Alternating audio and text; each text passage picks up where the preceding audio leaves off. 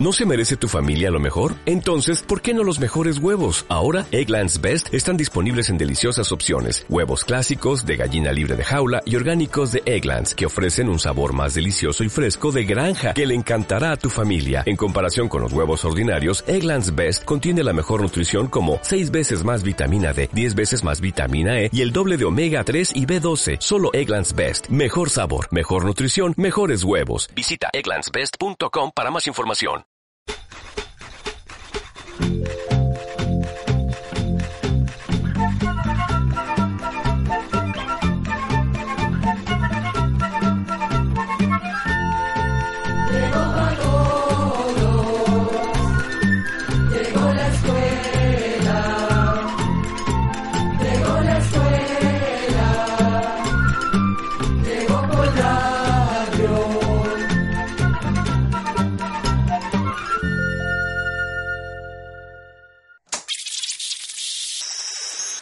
Hola, ¿qué tal? ¿Cómo están? Nosotros en el ICQ muy contentos de compartir de nuevo con ustedes. El invento de la rueda impulsó la inteligencia humana. Hoy, de los archivos de programas del ICQ, queremos compartir con ustedes una conferencia que se realizó en 1995 y que explica el origen de las carretas. Los dejamos pues con este programa del recuerdo.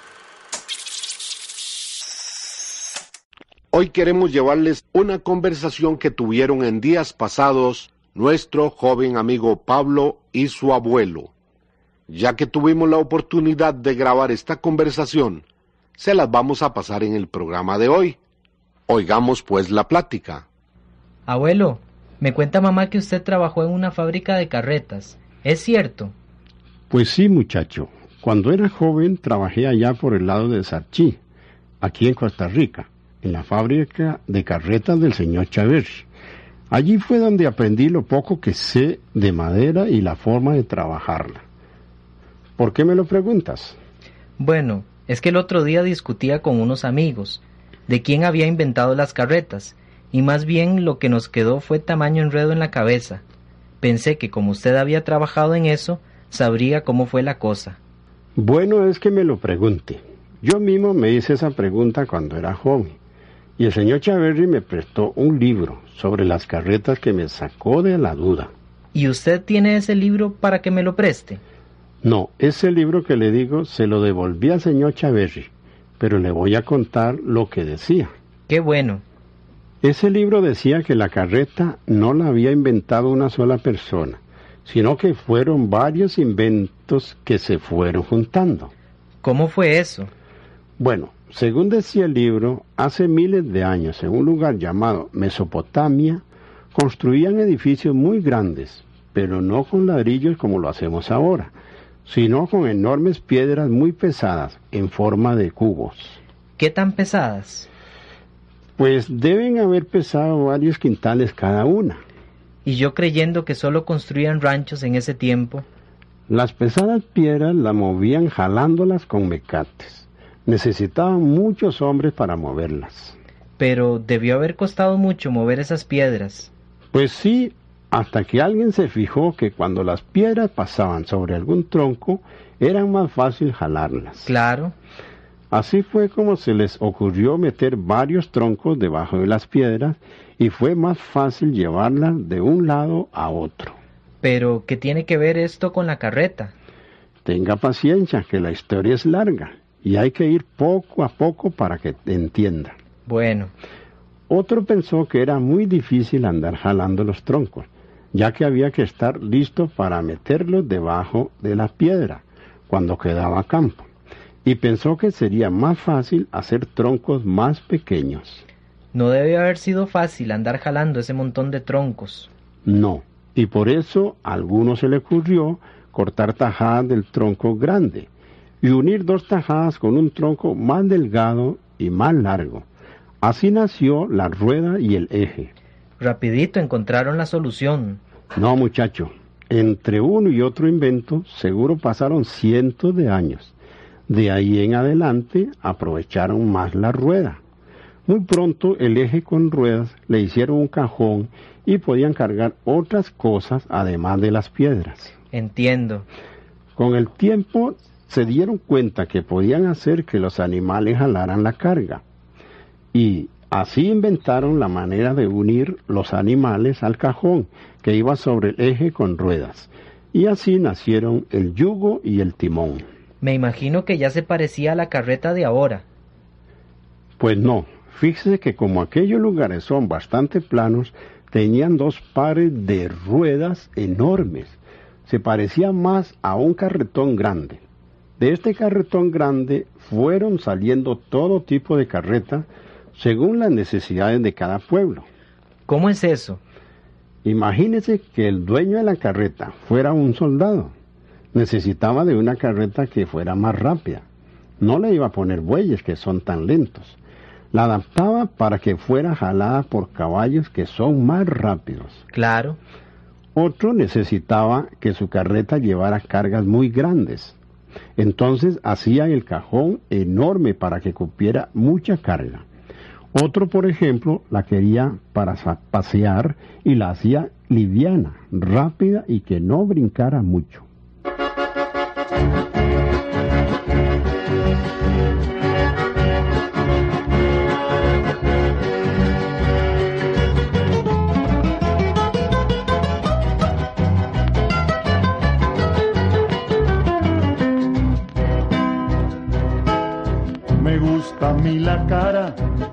La tencha anís, eso respingadito que tiene en la nariz. Me gusta el modo lindo de la María Tete, me gustan las rosquillas nadando en el café. Me encanta una chelita que bien cuajiniquil, los ricos huevos chimbos que hacen en este lit me encanta la cajeta de leche o zapoyol, del sauce los puñuelos, de tisma el requesón. Ahora sí, esos son antojos muy nicaragüenses. Así pipireto, mancucho y corneto me quiero casar con una chavala de aquí del lugar. Entre la presente, quien es la valiente que se va a rifar. LJ.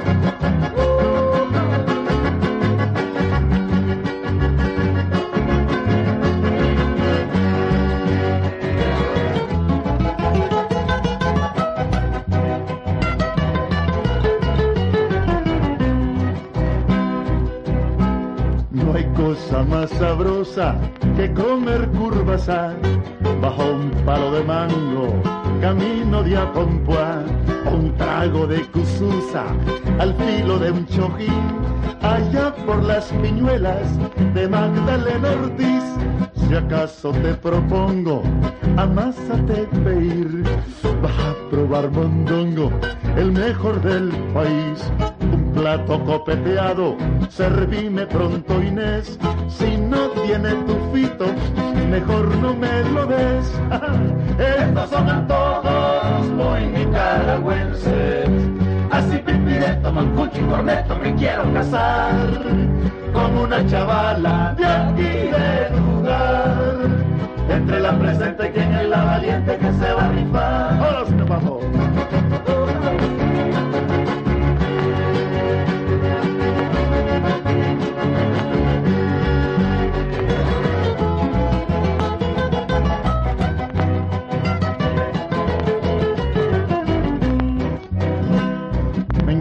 la cintura que se gasta la tirsa, tan linda y tan menuda como la de una avispa. Me encantan las virilas saliendo del comal con cuajadita fresca y ahí de Santo Tomás. Me encanta la prestancia de la Genoveva parece en elegancia la torre de Jalteva, mm, pero hay un detallito de viaje que la friega. ¿Cuál es, Carlito? Es el lunar de pelo en el tronco el oreja. Estos son antojos muy nicaragüenses. Así pipireto, mancucho y corneto me quiero casar con una chavala de aquí del lugar entre la presente, ¿quién es la valiente que se va a rifar? Entre los presentes, ¿quién es la valiente que se va a rifar? Quiere decir que de la carreta grande salieron todas las demás carretas que conocemos. Así es, muchacho. Pero sigamos adelante antes de que perdamos el hilo. ¿Cómo no? Había pasado miles de años desde que se inventó la rueda. Alguien se fijó que las ruedas de madera se desgastaban muy rápido, por lo que decidió recubrir el borde con una tira de hierro para evitar el desgaste. Tal como la rueda de la carreta de ahora. Sí, pero vea una cosa que pasaba. Ya el invento de la carreta había llegado a otras tierras que no eran tan planas. Fue entonces que se dieron cuenta que en los terrenos quebrados un solo par de ruedas funcionaba mejor. Ya veo, más parecida a la carreta que conozco. Algo se parecía, pero vamos adelante. Ya para este tiempo las ruedas habían dejado de ser sólidas y tenían palos uniendo el centro de la rueda con el resto de la misma. ¿Como las ruedas de la bicicleta? Sí, pero toda de madera. Cuando la carreta se usaba en otras tierras, los españoles todavía no habían llegado a América y no habían traído la carreta. Los indios, aunque conocían la rueda, no habían desarrollado la carreta. ¿Y eso por qué? Principalmente porque aquí no existían animales de carga como el caballo y el buey. ¿Cómo que no existían? Sí, muchacho, estos animales fueron traídos por los españoles a América. Al no haber animales de carga, no hubo chance de que se desarrollaran las carretas como el otro lado del mundo. Cada día uno aprende más cosas. Como le decía, cuando los españoles vinieron a estas tierras, trajeron sus carretas y las adaptaron a los terrenos que tenemos por estos lados. Al norte de nuestras tierras, en los países de México y Estados Unidos, se usaron carretas de cuatro ruedas porque el terreno era más plano pero en Centroamérica se usó la de dos ruedas por lo quebrado del terreno. Ni idea tenía yo de lo que me cuenta. Como ve, tuvimos la carreta en estas tierras después de miles de años y en una forma muy parecida a la carreta actual de Centroamérica. Grandes, pesadas y de madera sólida. ¿Cómo que grandes y pesadas? Así no es mi carreta. Le digo que es la carreta de Centroamérica, la que es grande y pesada. La carreta de Costa Rica siguió cambiando distinto al resto de países de Centroamérica. Más adelante le voy a hablar de eso. ¿Y el cambio en el resto de Centroamérica cómo fue? Verá, cuando los españoles llegaron a nuestras tierras, trajeron sus carretas y las usaban más en las dos ciudades principales de ese tiempo, que eran Ciudad Guatemala y León en Nicaragua. ¿Y cómo eran esas carretas? ¿Iguales a las de ahora? No, la diferencia principal estaba en las ruedas. No eran sólidas, eran de radios que son como palos que unen el centro de la rueda con el anillo de afuera de esta. Pero había un gran problema. ¿Cuál problema? Hacer las ruedas en esa forma era muy difícil. Muy pocos trabajadores lograban hacer una de estas ruedas. Entonces, ¿qué hicieron? Muy sencillo, volver al sistema viejo de las ruedas sólidas las hacían con pedazos sólidos de madera que quedaban unidos por un aro de hierro. Este aro lo calentaban al rojo vivo antes de meterlo, para que así socara las piezas de madera cuando se enfriara. Pero así quedaban más pesadas. Sí, pero funcionaban mejor que las otras en lodazales. Como las distancias que recorría en carretas eran largas, hicieron los cajones grandes, para así llevar más mercadería en cada viaje.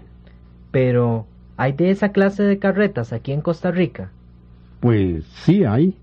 En la zona de Guanacaste y en el norte de Costa Rica, en el centro del país no la vemos porque aquí sí la cambiaron bastante. ¿Cómo la cambiaron? Principalmente cambiaron la forma de fabricar la rueda, ya que en vez de usar solo unos pocos pedazos de madera, usaron muchos pedazos delgados. Eso sí, con el hilo de la madera en dirección al eje de la carreta y siempre unidos por el aro de hierro al borde. ¿Y para qué lo hicieron así? Para darle más resistencia a la rueda y para poder usar maderas más duras de árboles más delgados que abundan aquí. Ya entiendo. ¿Y qué otro cambio le hicieron? Bueno, Las hicieron más pequeñas y usaron madera más delgada que la que usaban en la zona de León, en Nicaragua. Otra cosa que le hicieron fue cambiar el eje de madera por uno de hierro, pues es más resistente. Quiere decir que la hicieron más resistente y más pequeña, pero ¿puede cargar más que las otras?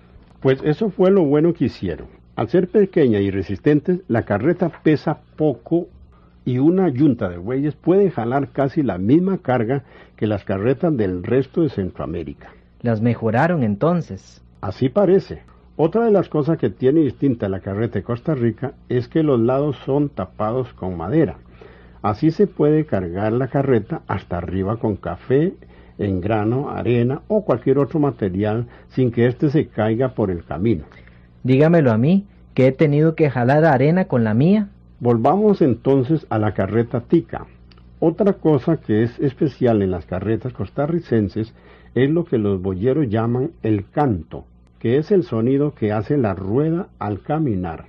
No todas las carretas suenan de la misma forma. Eso lo sabe cualquiera. No cualquiera, muchacho. Al que no haya oído rodar una carreta de estas, es muy difícil hacerle entender cómo es ese sonido. Usted lo ve sencillo, porque ha oído ese sonido desde niño y se ha acostumbrado a él. Puede ser. El sonido es metálico, pero con resonancia, como el que hace el hacha al cortar un tronco de madera duro. Se oyen diferentes tonos conforme la carreta rueda y pega con las piedras del camino. ¿Y por qué suena así? Un buen fabricante de carretas conoce el secreto y lo pone en todas las carretas que construye. El secreto está en las piezas de madera que forman la rueda. No llegan al centro donde entra el eje, más bien forman una especie de caja hueca en la parte central de la rueda. Esta parte hueca les da lo que se llama resonancia y es lo que aumenta el sonido que hacen las ruedas. Pero eso no es más bien un defecto. Pues sí, pero ¿qué importa que la rueda dure un poco menos? Si se oye tan bonito cuando ruedan. Dígame una cosa, ¿y en todos los países son pintadas como las usamos aquí? Vea, en algunos países pintan sus carretas, pero con un solo color, más que nada para proteger la madera.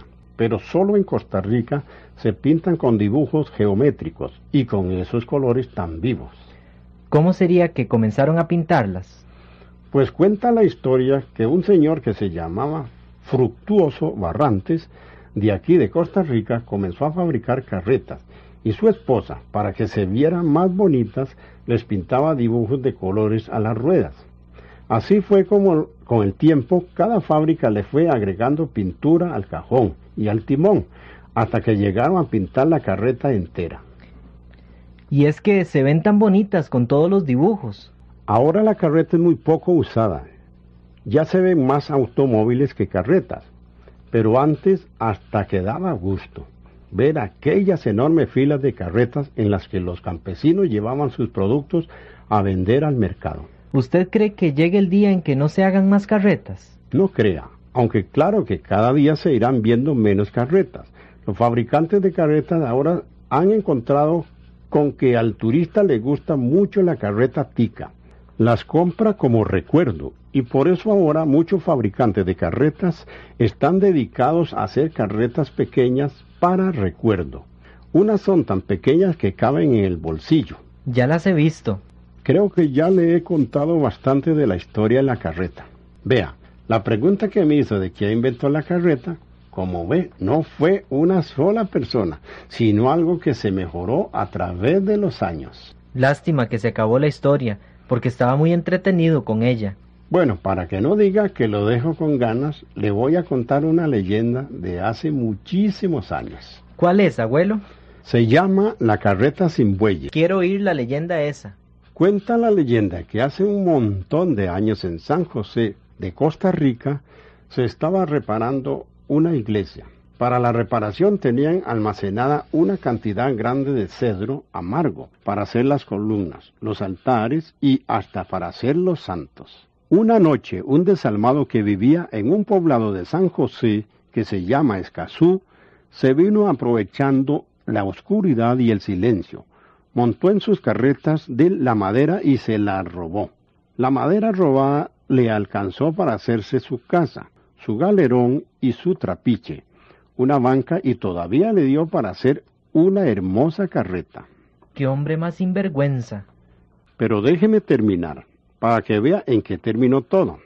El ladrón enfermó y pronto murió sin que médico o curandero pudieran hacer nada por salvarlo.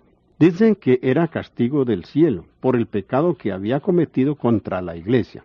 Pronto se empezó a oír por el pueblo en las noches oscuras el rodar de una carreta con un eje que no cantaba como todas, sino que hacía un escándalo con grandes chirridos, como cuando les falta grasa. Dice la leyenda que esta carreta atraviesa el pueblo lentamente. Solo los muy valientes la han visto y cuentan que el cadáver del ladrón va acostado en la carreta, con los ojos fijos en las estrellas, como para pedir perdón al Señor por su pecado. La carreta va con el timón levantado, chirriando que da miedo, y dice la leyenda que, aún desde muy lejos, se puede oír su chirriar. Así como el relato que acabamos de escuchar de la carreta sin bueyes, existen cientos de historias y leyendas que recorren los pueblos de nuestra querida Centroamérica. Por eso, les invitamos a que nos escriban y compartan sus leyendas. Para nosotros será un placer escucharlas y darlas a conocer entre nuestros oyentes. Y así llegamos al final del programa del día de hoy. Los esperamos mañana en este su programa Oigamos la Respuesta. Mándenos sus preguntas al apartado 2948-1000 San José, Costa Rica. También puede enviarnos sus preguntas al correo electrónico icq.org o encuéntrenos en Facebook como Oigamos la Respuesta o llámenos por teléfono, código de área 506, número 2225-5338 o 2225-5438. Recuerde que comprender lo comprensible es un derecho humano.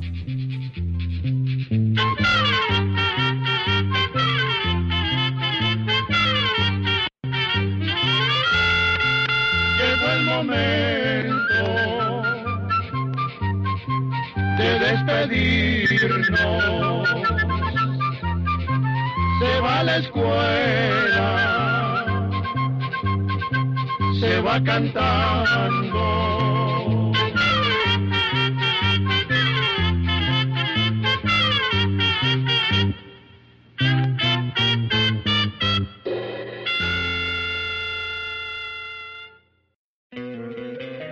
te encantaría tener 100 dólares extra en tu bolsillo?